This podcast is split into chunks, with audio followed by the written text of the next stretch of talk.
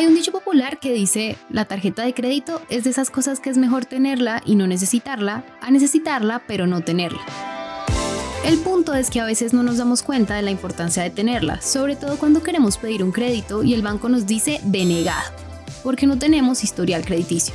Por eso, justamente en este episodio, les vamos a contar cómo funciona esto del historial crediticio, quién lo define y qué alternativas tenemos para construirlo. Esto es Economía de a pie, un podcast de Bancolombia.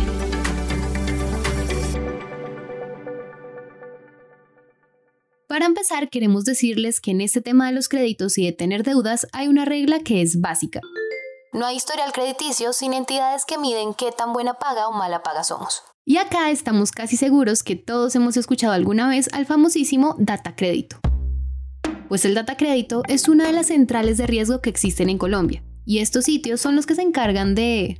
Yo las definiría como unas empresas que recopilan historial financiero de los, de los ciudadanos para calificar cómo ha sido su comportamiento, ya sea en pagos realizados, qué tan puntuales han sido, si han tenido retrasos, si han entrado en mora, es facilitar la relación o la conexión entre las personas que van a pedir plata prestada y las entidades que las prestan. Y así como lo dijo Esteban Uribe Zapata, especialista de Bancolombia, las centrales de riesgo son algo así como la aplicación que nosotros usamos para transportarnos o pedir algo. Para darles un ejemplo, es como imaginar que cada uno de nosotros es un conductor. Lo que quiere decir que nosotros tenemos unas estrellitas que miden si somos buenos o malos conductores. Pero en el caso del historial crediticio, estas estrellitas representan nuestro puntaje crediticio. O sea, lo que nos demoramos en pagar, si pagamos o no pagamos. Hacete de cuenta que el historial crediticio es como la carta de presentación que vos tenés a una entidad financiera o comercial cuando deseas acceder a un crédito o a un préstamo, ¿cierto? Porque eso refleja tus hábitos y tu comportamiento de pago. Y según ese, ese análisis que hagan las centrales, te dan una calificación que se conoce como tu puntaje de crédito o tu score que determina tu futuro. Es decir, según cómo te hayas comportado en el pasado, cuál es como tu probabilidad de ser buena paga en el futuro. Y muchos de nosotros podemos estar pensando, ¿cómo empiezo con mi historial?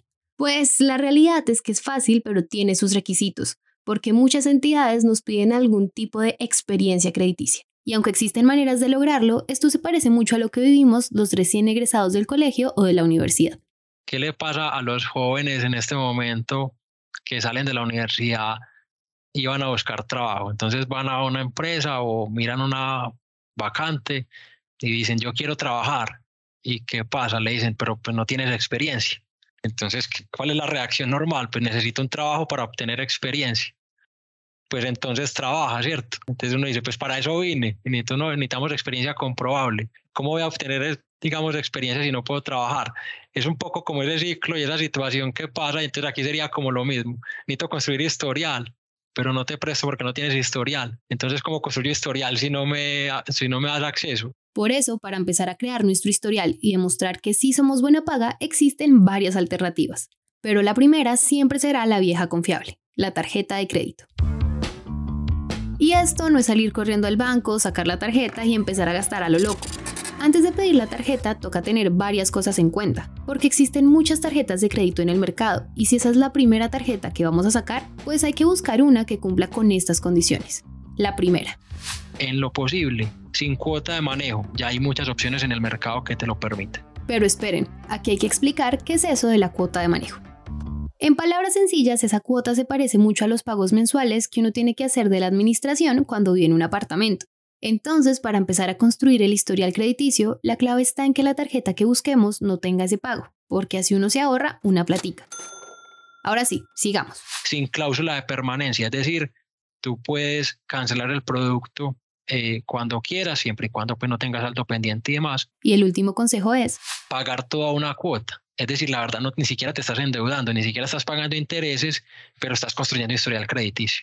Pero oigan, este camino de construir historial crediticio con tarjeta de crédito tiene una opción que puede funcionar en caso de que todavía no puedan sacar una tarjeta a nombre propio, que se llama tarjeta de crédito amparada. Digamos que yo quiero amparar a un amigo y yo soy el dueño de la deuda, yo soy el que firma el pagaré, pero mi amigo es el que tiene la tarjeta y la tiene a nombre de él. Obviamente esa que tiene que ser un súper, súper, súper buen amigo, vayamos a la familia, eh, el hermano, el hijo, tal cosa. Pero es una opción. Entonces, ¿qué pasa? Puede que tú no tengas historial, pero tu papá sí. Entonces puedes decirle a tu papá que, que saquen una tarjeta de crédito amparada. Una cosa importante, la tarjeta amparada tiene que estar a nombre del que necesita construir historial crediticio. ¿Para qué? Para que cuando la persona esté pagando y esté usando la tarjeta y pagando a tiempo, pues el historial crediticio quede a nombre del que tiene la tarjeta amparada y no del papá, porque pues entonces no haríamos nada, ¿cierto? Tarjetas de crédito que se llaman para el segmento joven o universitarios, ¿por qué? Generalmente el acceso a esas tarjetas o las políticas para acceder a esas tarjetas son más asequibles. Muchas veces es como demuestra tu mesada, demuestra que tienes ciertos ingresos. Digamos que las exigencias para comenzar con esa tarjeta son más livianas, obviamente entendiendo que es un público, en este caso jóvenes universitarios, que pues digamos que precisamente lo que buscan es esto. Ahora, si ninguna de estas opciones los convence, tranquilos porque acá hay más alternativas. Una de ellas es que si queremos ir construyendo historial crediticio, pues el camino más fácil es... Saque una cuenta de ahorros con el banco en la que la quiera sacar, ¿cierto? Y comience a reflejar sus ingresos en esa cuenta. Es decir, si le pagan, por ejemplo, las personas cuando entran a trabajar que le sacan una cuenta de nómina, entonces saca la cuenta, y, los 15 y los 30 le abonan su, su salario y las entidades financieras empiezan a ver esos comportamientos. Entonces ya saben, ah, a esta persona le pagan tanta plata a los 15, tanta plata a los 30 y hay unos modelos, unas, unas procesos estadísticos donde las, las empresas y los bancos dicen, yo ya vi que tiene un trabajo estable, pues porque tiene unos ingresos recurrentes y ya puedo empezar a ofrecerle créditos. Además, existen otras alternativas que no tienen que ver con un banco. Por ejemplo, pagar nuestra factura del Internet o celular. La factura de las telecomunicaciones, entiéndase Movistar, Tigo, Claro, cuando estás pagando o tu parabólica o tu internet y demás, tú la puedes pedir para que esté a tu nombre. Entonces, ¿qué pasa con los jóvenes? Muchas veces está a nombre del papá o la mamá. Entonces está construyendo historial crediticio quién? La otra persona.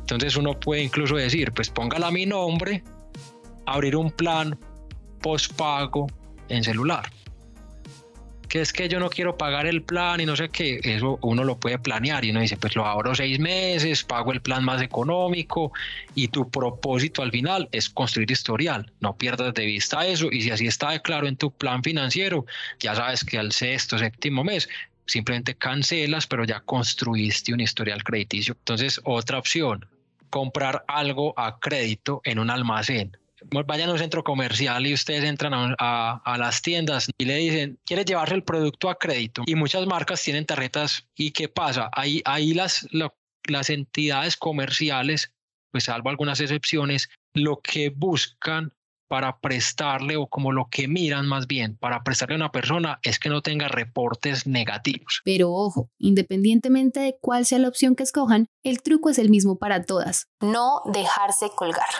Y ahora, antes de terminar este episodio, queremos romper uno de los mitos más populares con el historial crediticio, y es que todos los reportes que nos hacen en las centrales de riesgo como data crédito son negativos. Está reportado en una central pues digamos en este caso en data crédito para las personas no es malo. Que no sé si han escuchado como estoy reportado en data crédito y la gente es como el fin del mundo. Realmente estar reportado no es malo. De hecho, yo me atrevería a decir que lo malo es no estar reportado. ¿Por qué? Hay un dato importante. El 92% de las obligaciones reportadas en data crédito son información positiva. Es decir, a la gente le favorece estar ahí. O sea, habla de que las personas están haciendo bien la tarea y por tanto, en el momento en que quieran acceder a un crédito, a un préstamo, pues va a ser más fácil porque tienen experiencia demostrable. Está mal, está reportado por una acción negativa. Al final, tener historial crediticio no es tan imposible como parece y nos permite ir abriendo puertas. Hoy puede ser la posibilidad de comprar una moto, pero mañana la de tener nuestra casa propia. Por eso, de todas las alternativas que les dimos, está en sus manos escoger con cuidado por cuál quieren empezar. Y para terminar, queremos darles un pequeño adelanto del próximo episodio. Solo les diremos que si quieren saber algunas maneras para no quedar reportados negativamente en las centrales de riesgo, mucho ojo a lo que se viene. Por lo demás, nos escuchamos en 15 días.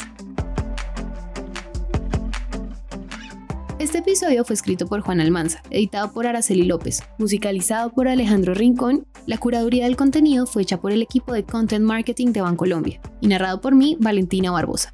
No olvides escribirnos a través de nuestras redes sociales de Bancolombia. Encuéntranos en Instagram, Facebook, X y LinkedIn como arroba Bancolombia y en TikTok como arroba bancolombia.oficial.